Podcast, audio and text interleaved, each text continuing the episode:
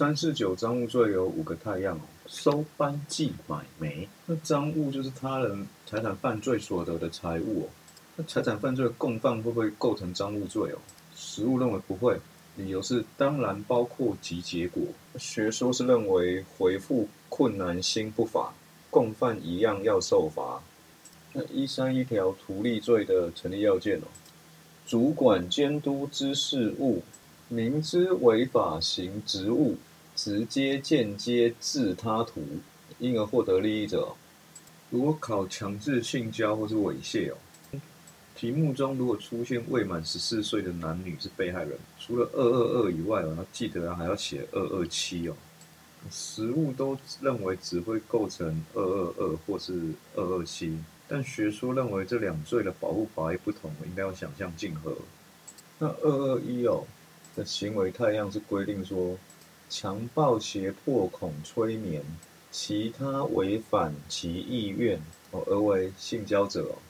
那二二二跟三二一的那个加重条件哦，有比较类似的几个点哦。两人以上共同犯之哦，但是加重切到是三人以上结伙，然后侵入住宅跟携带凶器哦，这两个规定是一样的。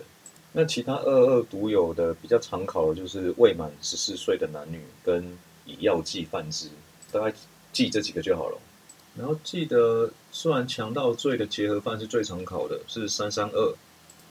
因为妨碍性自主罪章也有一个结合犯的规定，不要忘了哦。这是二二六之一。那结合的事由比较单纯的，就是故意杀害被害人或是故意重伤被害人。那一百六十五条有个小争点哦。因为它的要件是说要他人刑事被告案件的证据，怎样算是这个他人刑事被告？实务是认为，速发自首侦查后，那学说是认为保护这个刑事司法作用的法益而言哦，应在犯罪着手后。那行为太样就是伪造、变造、湮灭或隐匿。如果题目考到原因自由行为哦，一定要写到十九条三项的。故意或过失自行招致者不适用之哦，但要注意哦，这个故意或过失自行招致哦，并不是指这个行为人哦，对于让自己陷入无责任能力状态具有故意过失哦，而是指在还没有陷入精神障碍之前，他对于自己之后会去实行犯罪行为，主观上必须要具有故意跟过失哦。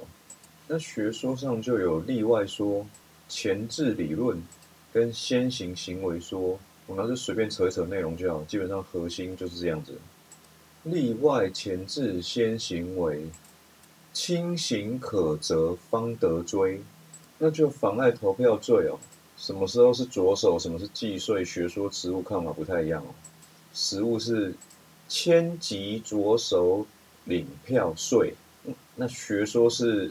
领票左手入票轨。